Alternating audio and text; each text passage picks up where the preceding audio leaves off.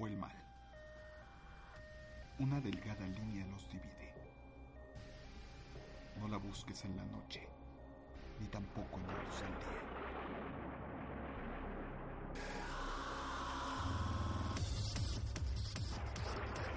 Asesinos, psicópatas, mentes malignas, todo eso. Un viaje retorcido dentro de la naturaleza humana.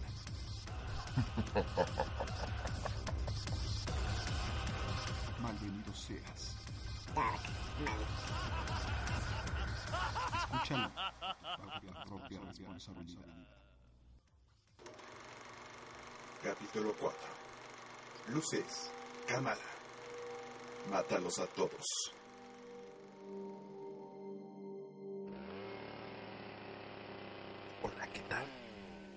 Me da gusto saludarte después de un largo tiempo. Pero sabes, esto ha sido porque hemos estado buscando cosas interesantes. Internet hoy en día está lleno de hechos, pero lo principal no es decir lo que todos dicen, sino aportarle algo con más sentido. Y es por eso que el día de hoy te presento un tema de lo más interesante.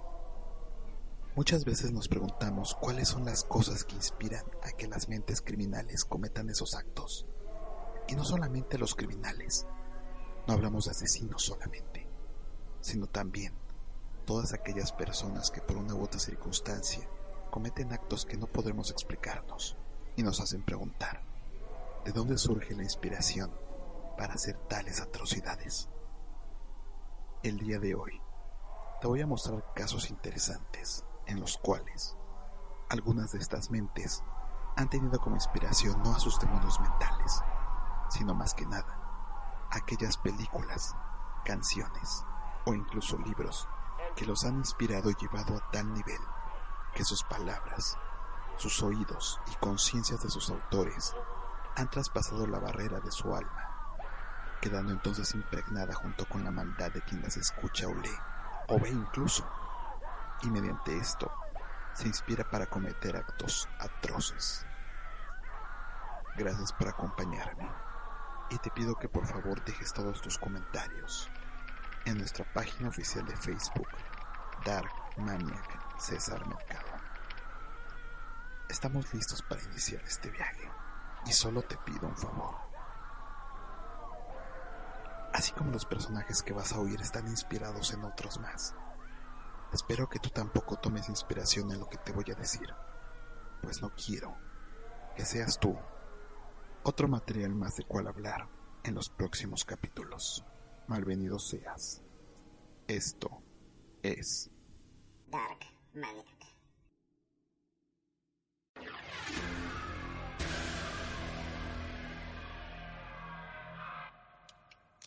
Hola, yo soy Chucky. Seré tu amigo hasta el fin.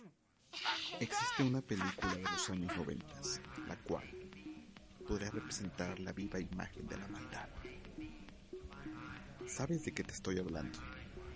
Una película que conocimos en nuestro país como Chucky, el muñeco diabólico, la cual trata de la historia de un estrangulador que viendo cómo su vida se consume después de haber sido baleado por un policía, alcanza a poner su alma dentro de un muñeco buen chico para posteriormente, a lo largo de tres cintas, intentar recuperar un cuerpo humano, en un principio, de un niño que pensaba que su juguete era especial.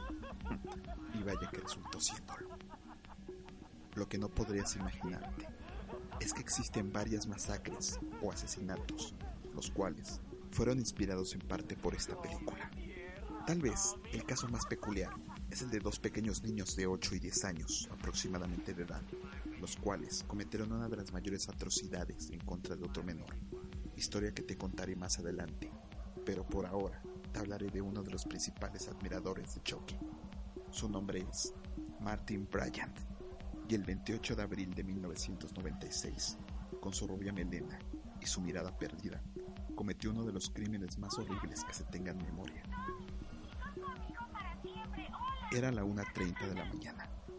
Brian se encontraba sentado consumiendo una taza de café en un establecimiento. Era un día agradable y soleado. Él llevaba gafas y portaba grandes bolsas de viaje. Después de terminar su bebida y de hacerle un comentario al camarero, que no le dio mucha importancia, Brian dejó la taza.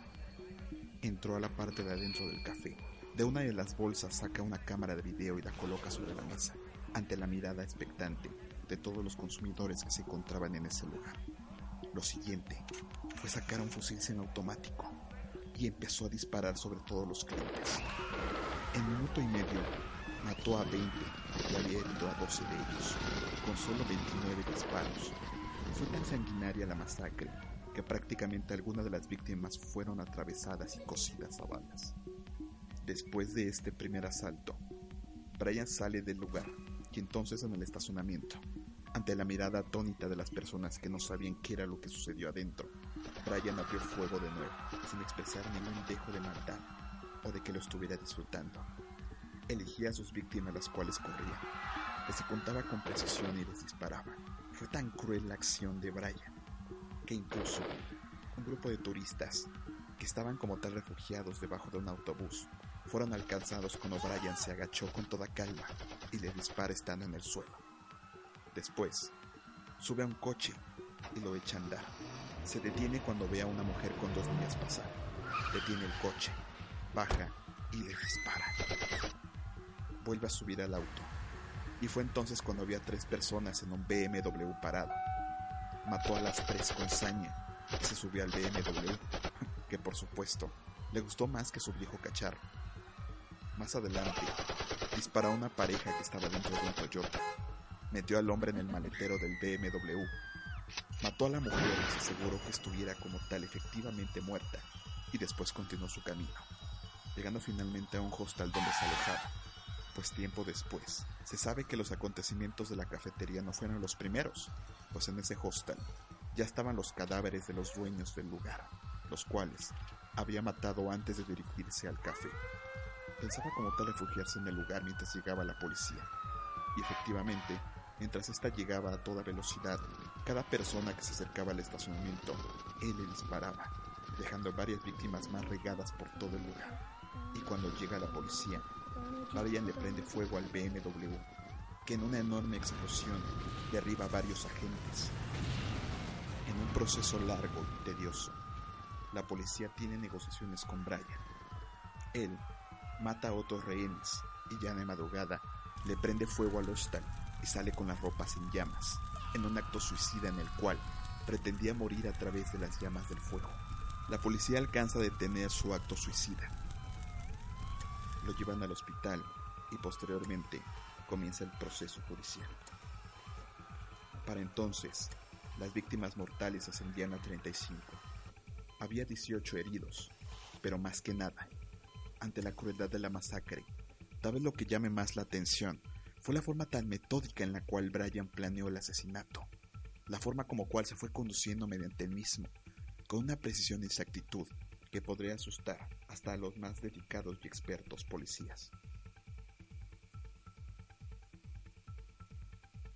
En prisión, intenta suicidarse cuatro veces sin éxito. Se demuestra que tiene un coeficiente intelectual muy bajo y además que era como tal aficionado a la pornografía, especialmente al bestialismo. Cuando entran a su casa, encuentran 200 muñecos de peluche aproximadamente. Pero lo que más llama la atención fue cuando él mismo declara que lo inspiró a cometer esos actos. Además de sus pensamientos retorcidos y sus imágenes cerebrales, fue nada más ni nada menos que una de sus películas favoritas, Chucky, el muñeco diabólico. Así que, si piensas como tal ver esa película nuevamente, ¿Por qué no agregas este dato que te estoy dando? Si antes te daba miedo, la veas ahora con ojos un poco más perturbadores.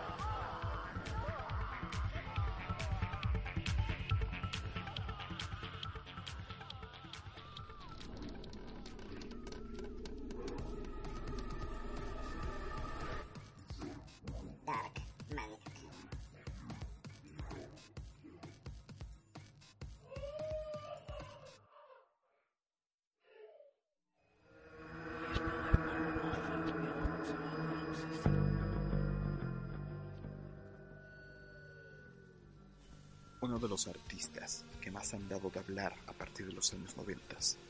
Es sin duda un personaje peculiar, con sus lentes de contacto dando una apariencia demoníaca, y ese maquillaje blanco, junto con esa ideología extrovertida y escandalosa, le han hecho ganar uno de los papeles más representativos en los principales escándalos. Su nombre es Marilyn Manson. Es más que claro que has escuchado sus canciones, y es más, has sabido que muchas personas le han atribuido actos atroces y que sus fans supuestamente también han sido inspirados en su música, por lo cual Marilyn Manson ha sido satanizado desde tiempos atrás. No te voy a hablar de la masacre en Columbine, ni de muchos otros acontecimientos en los cuales al conocido artista se le ha acusado de tener una influencia directa. Te voy a hablar de un caso que sí es real. Y aunque no tiene la culpa Manson, este muchacho sí que se inspiró demasiado en su música. Esto pasó hace algunos años atrás. Un chico de 15 años, introvertido, de aspecto un tanto retraído y aficionado a lo que es la música y el arte dark, era conocido en su barrio como el Manson. Tenía las paredes de su habitación adornadas totalmente y escuchaba de día a noche sus álbumes. ¿Qué es lo que hizo entonces este chico? Un acto atroz. Al entrar a una casa, encuentran a una mujer de aproximadamente 30 años, cosida a puñaladas, un promedio entre 90, al igual que a su sobrino, el cual recibió la mitad de las mismas. Lo más cruel fue la hazaña con la que los cuerpos fueron masacrados. La mujer mostraba golpes de humillación, pues se encontraba como tal en posiciones un tanto sexuales. Y lo que es peor, encontraron que el asesino le había introducido y prendido fuego entre las piernas. Ambos cadáveres estaban totalmente despeinados, con trozos de cabello arrancados, y les faltaban los dientes. Si a estas alturas estás atando cabos, adivinaste. El autor de este crimen es este chico de 15 años, quien se cree que mientras cometía los crímenes, escuchaba música de Manson a todo volumen para seguir con su acto atroz. La noche anterior al crimen, de acuerdo a declaraciones e investigaciones de la policía, el asesino fue a cenar antes con la víctima, que resultó ser su hermanastra, y se quedó jugando esa misma noche después con su sobrino de 15 años con la PlayStation. Alrededor de la una de la mañana su sobrino se durmió. Es entonces cuando Manson le asesta 30 puñaladas con un cuchillo de cocina. Después, se dirige al cuarto de su hermanastra. Y es entonces cuando le clava el cuchillo un promedio de 70 a 90 veces. Le tira una bolsa de basura en el vientre. La rocía con alcohol y le prendió fuego. Todo esto mientras escuchaba la música de heavy metal. El chico fue detenido dos semanas después y las víctimas, Patricia Delas y su hijo Gastón Guzmán, eran originarios de una calle conocida como Misiones, en la localidad de Tortuguitas, en Buenos Aires, Argentina. Este hecho sin duda conmocionó enormemente a la sociedad. Y más que tratar de satanizar a los artistas nos hacen preguntarnos, ¿qué tanta influencia pueden tener para que un joven como tal desvalido, que en un principio se considera como un chico tímido de la comunidad, se convierta en un asesino de mente y sanguinario? Como siempre, solo hay algo que te puedo decir para agregar. Eres tú quien debe juzgar y tratar de entender la situación.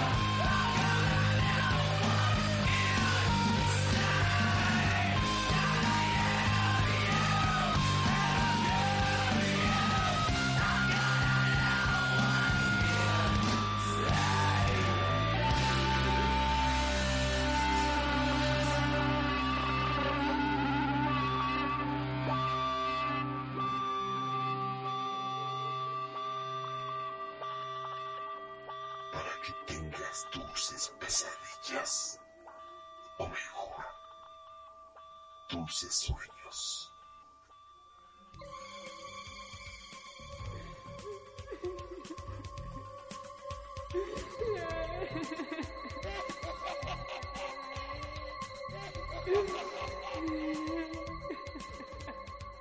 Dark Manic.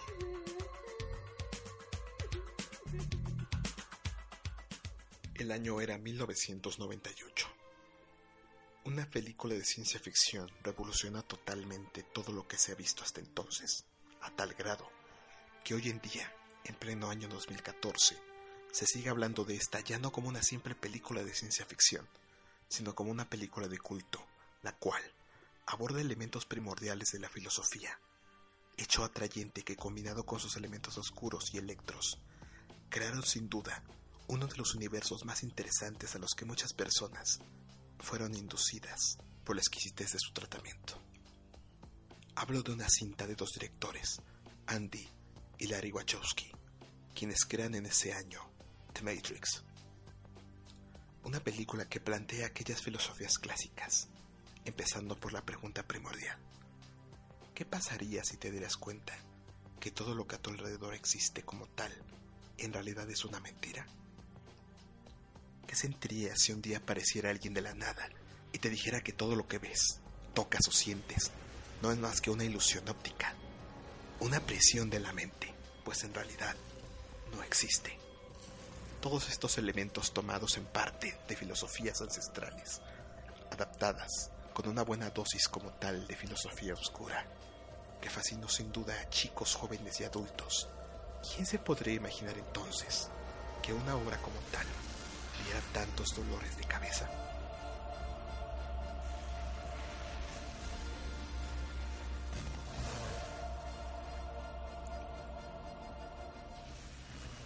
En el año 2002, surgen durante aproximadamente dos semanas dos personajes que sin duda sembrarían el terror en todo Washington. Estamos hablando de John Allen Muhammad, quien en un plan como tal para intentar resolver sus problemas emocionales con su expareja, se va en búsqueda de víctimas junto con Lee Boyd Malvo, en una masacre en la cual 10 personas perecerían en condiciones extremadamente crueles.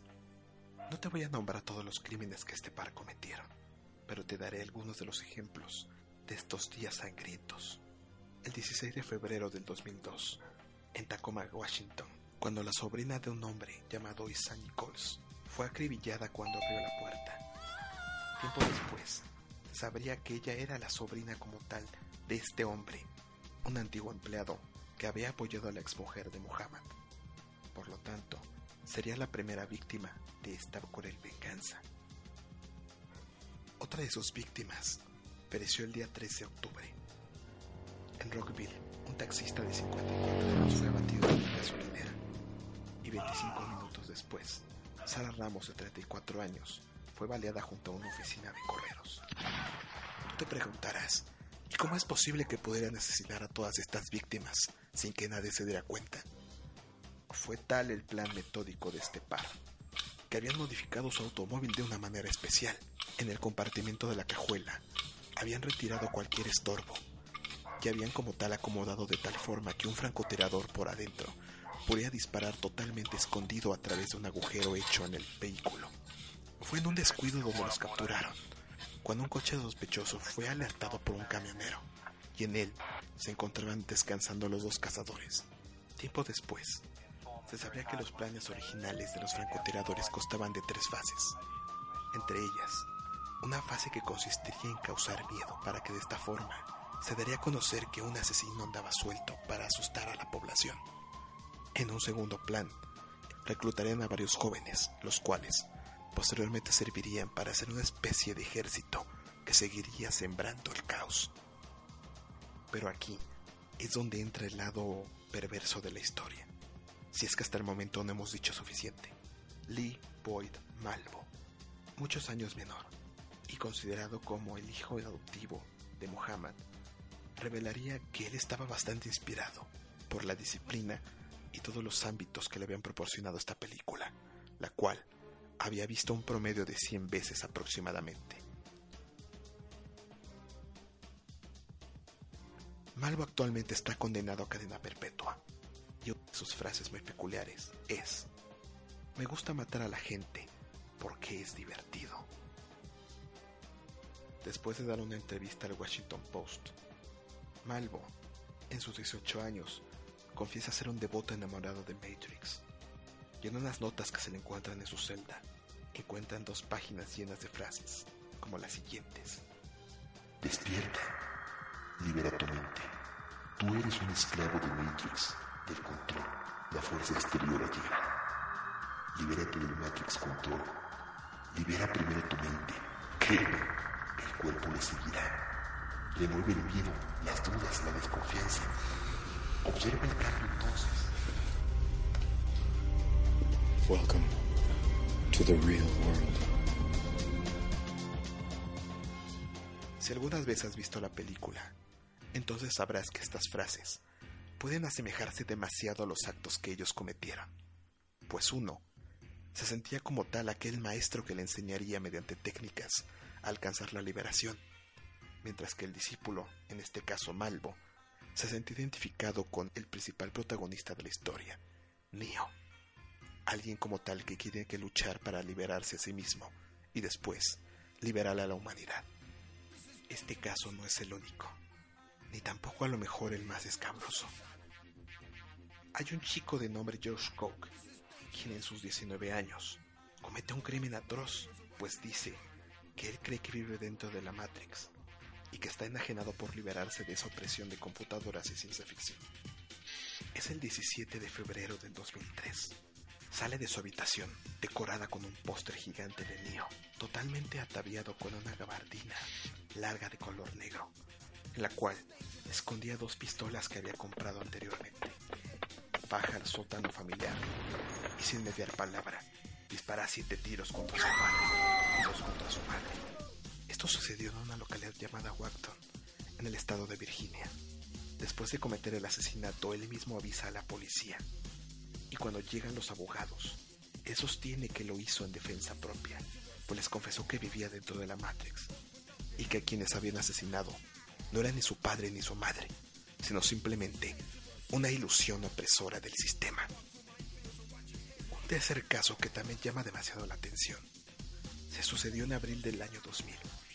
Paddy Misash, de 27 años, asesina y posteriormente descuartiza su casera en San Francisco, pues después confiesa a la policía que él creía que había sido succionado por la Matrix y que su casera era nada más ni nada menos que un agente, que si habrás visto la película, es uno de los principales villanos dentro de la Matrix. Estos casos sin duda han llevado como tal a pensar muchas cosas a diferentes niveles, tanto psicológicos como legales. Pues durante mucho tiempo se crea algo que los expertos llaman la defensa Matrix.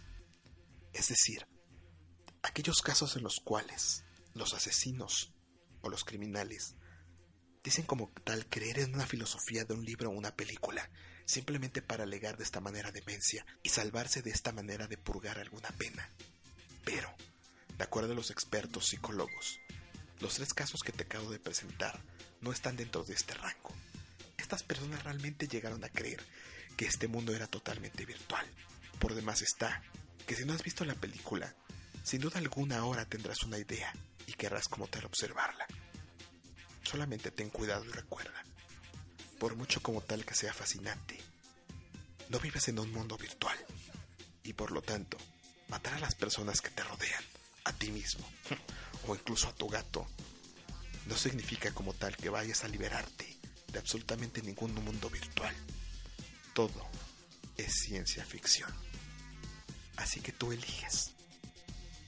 Píldora roja o píldora azul.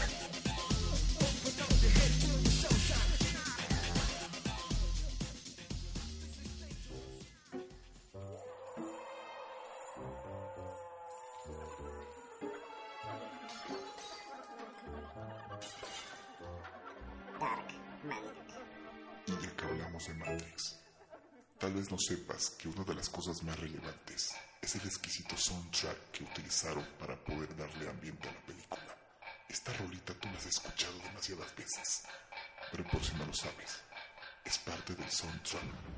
Y también era una de las favoritas de los tres personajes que te platiqué en mi historia anterior.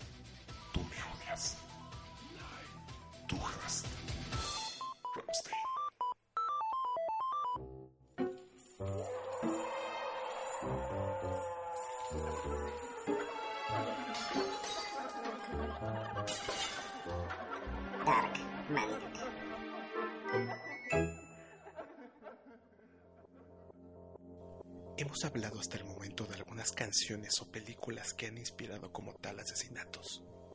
Pero ahora, ¿qué te parecería si te hablara de una canción que pueda hacer de ti un asesino? No te asustes. Después de escuchar esta melodía te prometo que no saldrás como tal a asesinar a nadie. Aunque tal vez, según la leyenda, puedas convertirte más bien en un suicida. Hasta el momento en los capítulos que hemos llevado de este podcast, no he querido tocar ningún elemento que tenga que ver con el suicidio, pues es un tema un tanto delicado y difícil de tratar.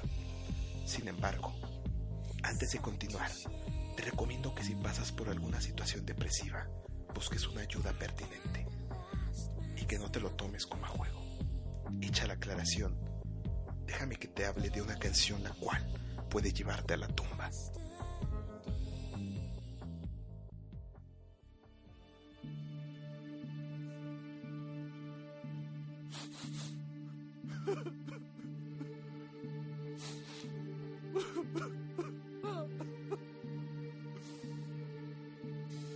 Cuenta la leyenda que en el año 1933, un compositor y pianista húngaro, Resro Sires, escribe una canción que de seguro tú habrás oído nombrar por accidente.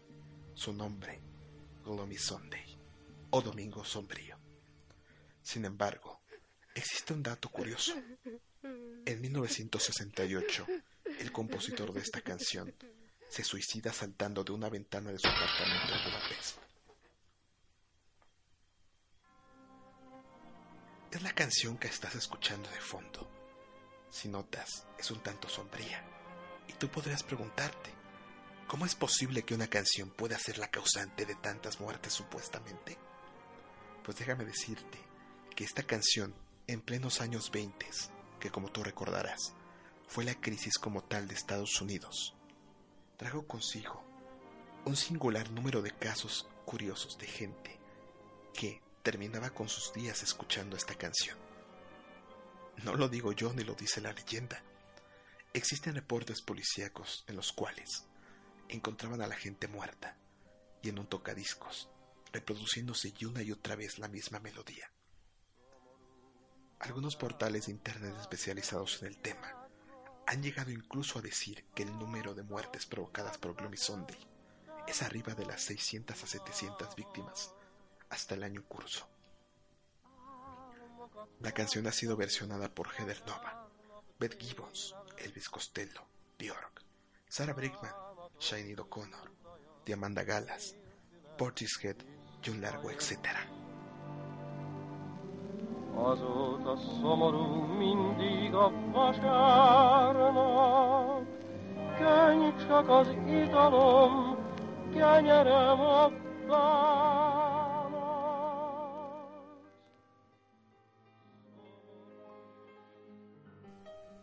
Pero ¿qué es lo que dice la canción? ¿Que es tan depresiva como para causar un efecto suicida? Aunque la canción ha sido modificada con el paso de los artistas, se ha conservado su espíritu profundo y oscuro. Esto es más o menos lo que dice. Los domingos son tristes, de horas sin dormir. Cariño, las sombras con las que vivo son innumerables. Pequeñas flores blancas que nunca te despertarán, allá donde la negra carroza te ha llevado. Los ángeles no tienen pensado volver a ti. ¿Se enfadarán acaso si pienso en unirme a ti? El más domingo sombrío, pasándolo junto a las sombras. Mi corazón y yo hemos decidido terminar con todo. Pronto vendrán las penas y las oraciones. Lo sé, pero no los dejes llorar. Hazle saber que estoy encantado de irme, porque la muerte no es un sueño. Gracias a ella te podré acariciar y con el último aliento de mi alma te bendeciré.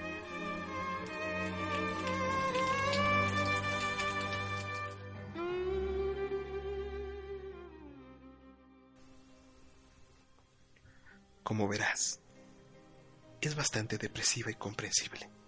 Sin embargo, te pido una disculpa. Tal vez sin querer, seas uno más de los que se agreguen a la lista de los suicidas a causa de esta canción. Por lo tanto, me más sentidas disculpas.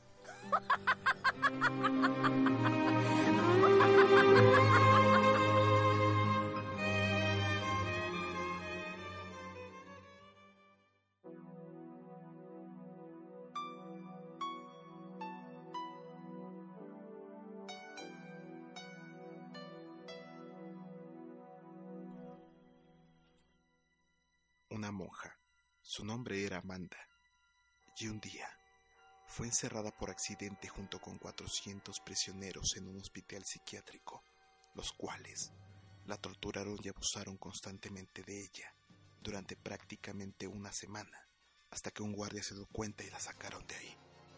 Como resultado de esa vejación, nace un hombre que años después sería acusado de abusar sexualmente de niños, por lo cual los padres de la comunidad toman al hombre y lo queman vivo dentro de un horno, para posteriormente echar su cuerpo en el maletero de un automóvil viejo en un deshuesadero. Lo que no sabrían era que en medio de la agonía, tres demonios del sueño ofrecerían a este hombre la inmortalidad, a cambio de que él fuera por el mundo esparciendo el mal. ¿De qué te estoy hablando?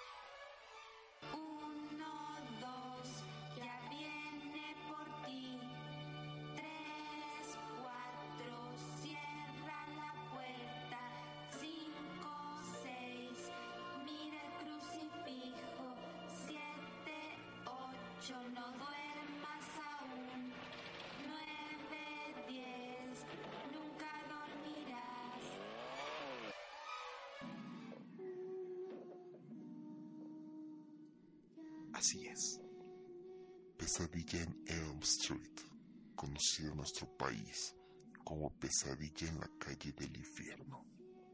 Su personaje, Freddy Krueger, era nada más ni nada menos que un psicópata, el cual interrumpía en los sueños de los niños y los jóvenes, les provocaba pesadillas y los mataba ahí mismo. Una historia un tanto de por sí ya bastante agresiva.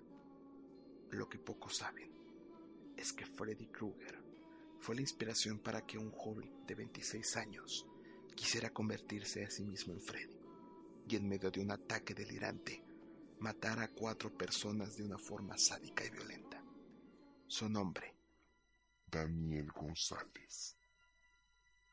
un chico que fue diagnosticado con esquizofrenia y que por desgracia sus doctores decían que no era peligroso. Daniel González, con una vida un tanto nómada, vivía solamente con su madre y se la pasaba día y noche jugando videojuegos viendo películas de terror, en las cuales él decía que su favorita era la de Pesadilla en la calle del infierno y que algún día él se convertiría en el próximo y en el verdadero Freddy. En un fin de semana acompañado por drogas y alcohol, y en el cual él regresa desnudo corriendo a casa. Es en medio de la resaca del lunes y martes cuando planea por fin llevar a cabo su primer asesinato. Tenía que ser un 15 de septiembre del año 2004, alrededor de las 9 de la mañana. Zippy, como era conocido en la comunidad, se levanta de su habitación, toma un cuchillo de la cocina, empaca algunas ropas y toma el tren a una localidad alejada, en un área que era la favorita de las personas para correr y pasear. González, escondido en uno de los arbustos, intercepta a una pareja de aproximadamente 61 años, de nombre Peter y Janice King. Le salta en medio de la nada mientras les grita, Voy a matarte. El señor King reacciona intentando defenderse de los asestos y los golpes que le propinaba con el cuchillo. Realmente pensaba que iba a matarme. Estaba realmente espantado, fueron las palabras del señor King. Después de intentar como tal acuchillar varias veces a la pareja, el sujeto entra en un ataque de pánico y se aleja gritando, Disculpen, es que soy esquizofrénico. No puedo ayudarlos. y es en este delirio cuando se frustra su primer intento de asesinato. Cuando fue detenido, dice que no falló realmente porque hubiera querido, sino porque el cuchillo era demasiado pequeño. Así que, aleccionado con otro cuchillo mucho más grande y adecuado, se dirige a otra localidad. Y entonces, ataviado con una máscara de hockey, ataca a una mujer de 73 años, Mary Harding. Sin tiempo que ella reaccionara, es acuchillada salvajemente. Días más tarde continuaría con su masacre, pero escribe en su diario que comparte en internet palabras escalofriantes. Yo. Yo. Tengo que esto. Necesito. Es una de las mejores cosas que he hecho en mi vida. Al día siguiente, después de consumir nuevamente drogas y alcohol, toma otros dos cuchillos largos y se dirige en la noche en el autobús hacia el norte de Londres. Ese 17 de septiembre ataca a un hombre que va saliendo de un bar. Escribe posteriormente en su diario. Él estaba caminando camino abajo. Y entonces saqué un cuchillo y me le fue encima. En cuanto me mostró el cuchillo, él dijo, ¿qué demonios estás haciendo? Entonces le contesté, ¿acaso eres estúpido? Voy a matarte. Y lo maté. Esta víctima, conocida después como el señor Molly, fue descubierto una hora después, con numerosas heridas en la cara y en los brazos, así como en el abdomen realizadas por el cuchillo. Es ante lo accidentado de la estrategia que este Freddy artificial decide cambiar su táctica. Ahora ya no buscaría atacar a las víctimas mientras caminaban, sino que las atacaría en su propia casa. Es a las 7 de la mañana cuando interrumpen la casa de Cones Constantine de 59 y de su esposa Cristila. Ellos escuchan repentinamente el sonido de un cristal rompiéndose y de inmediato al asomarse ven como un hombre entra en la habitación con una máscara y un cuchillo bastante grande en su brazo amenazando con matarlos. Entonces, ella grita intentando proteger a su hijo. Él alcanza a darle algunas cuchilladas en los brazos y en el torso.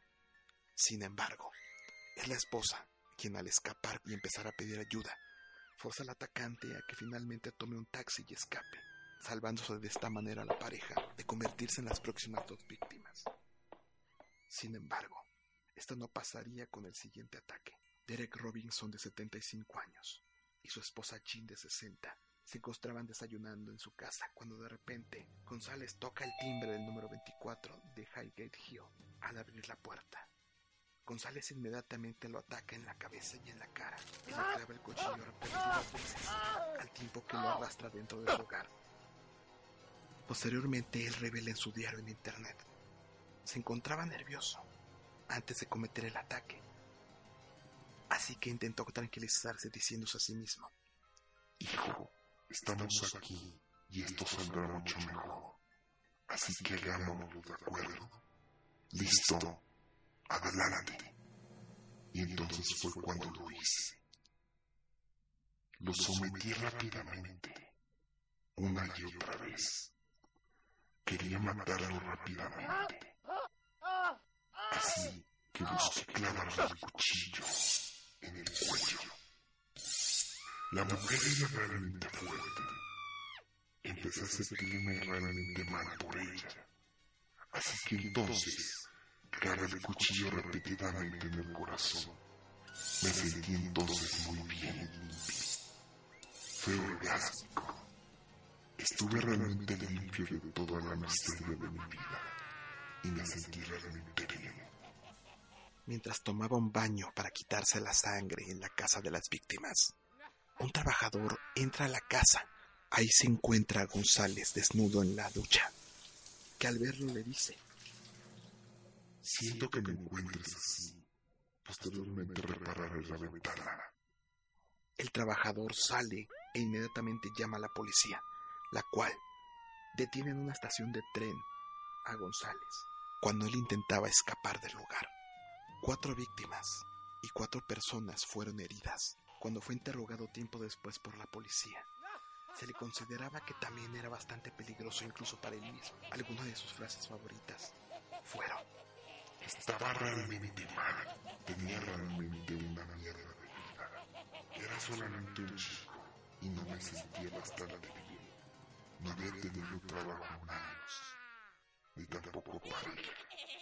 No había crecido para convertirme en un hombre. Solamente me sentaba jugando PlayStation. Debería morir en una silla eléctrica. cuando finalmente le hicieron la pregunta principal. ¿Qué era lo que sentía cuando mataba a sus víctimas? Él contestaba, Yo quería matar a las personas porque estaba aburrido. Y quería sentir algo realmente nuevo en mi vida que me gustara. Necesitaba matar a alguien. Tomar algo que perteneciera a alguien más. Me sentí como un superhéroe. Realmente me sentía como un buen hombre. Me sentía estupendo cuando lo hacía. Eso es algo para lo que vivía. Después de intentar agredir a su madre en una visita que le hizo cuando estaba recluido. González se suicida en su celda un 9 de agosto del año 2007. Las películas de Kruger son realmente interesantes. A muchos nos provocaron pesadillas cuando éramos niños. Sin embargo, este personaje no se conformaba con sentir miedo. Él quería ser el miedo. Él quería convertirse en el próximo Kruger. Él quería tener su propia pesadilla en la calle del infierno.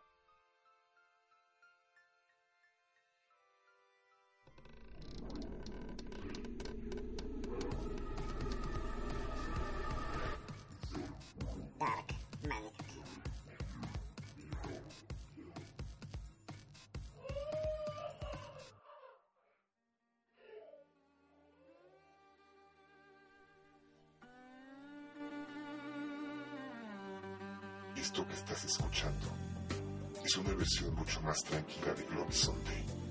Escúchala sin depresión y déjate llevar por su atmósfera.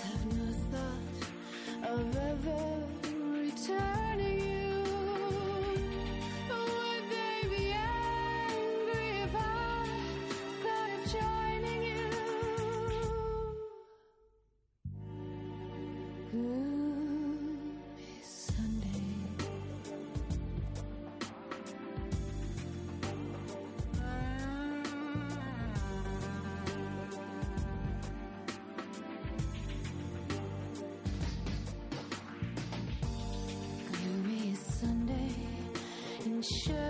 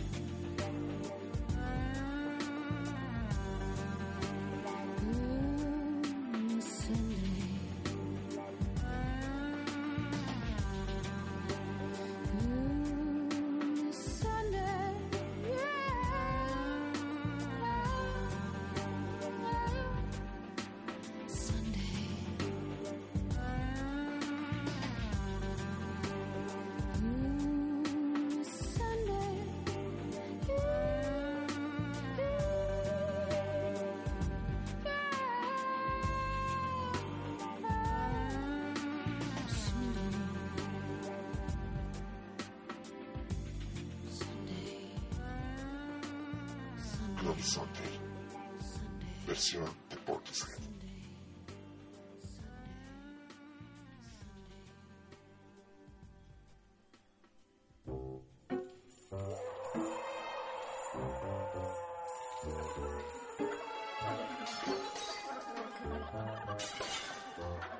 Dark Magic.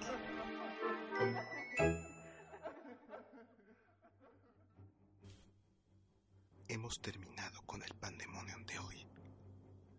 buena noticia es que se quedó demasiado en el tintero, así que ya tengo pretexto para enseñarte más crueldad. No quise darte los casos clásicos, no quise hablarte del Batman y la masacre, ni tampoco hablarte, por ejemplo, de los asesinos de la naranja mecánica. Pero si tú gustas, puedo contarte también estas historias. Después de todo, creo que lo interesante no está tanto en la noticia, sino en la forma en que nos enteramos de la misma. Y haré todo lo posible porque tu experiencia con esas historias sea perturbadora. Quiero dar las gracias por el recibimiento de este podcast que humildemente hago para ti. Hemos tenido respuesta de gente de otros países además de México. Gracias a las personas que me han escuchado desde Argentina y España, desde Noruega y Londres, de El Salvador, de Guatemala y también de Francia. Es un verdadero placer contar con su presencia. Al mismo tiempo, agradezco a algunas personas que me han dejado comentarios. A Javier Ferreira, a Gabriel Flores, a JSBX Tejeda, quien ha propuesto la creación de un portal de intercambio. También a mi amiga Lola Patrañas y a un fanático, Punky Love.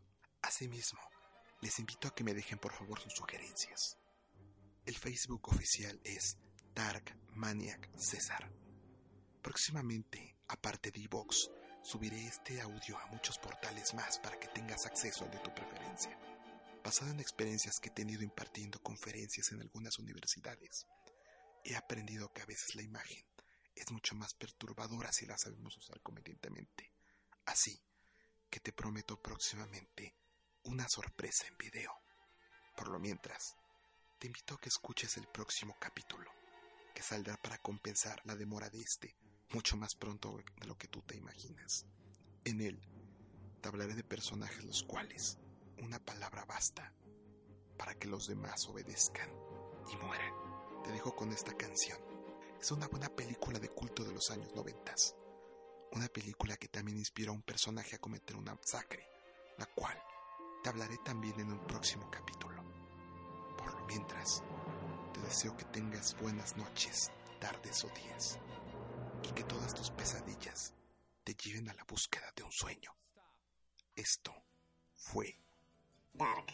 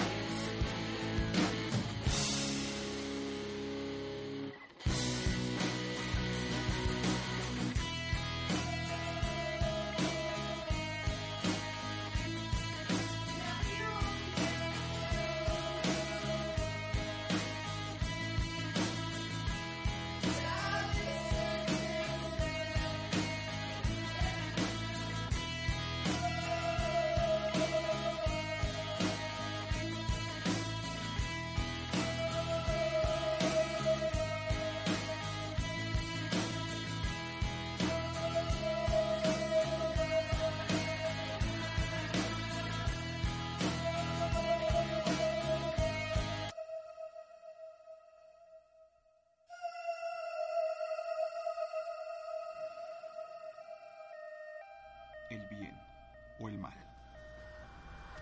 Una delgada línea los divide. No la busques en la noche, ni tampoco en la luz del día.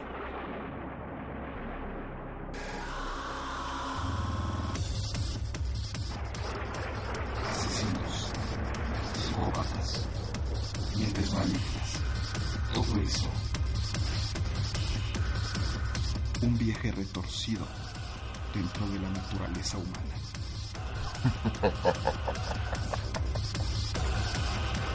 Malvenido seas Dark. Escúchalo propia responsabilidad.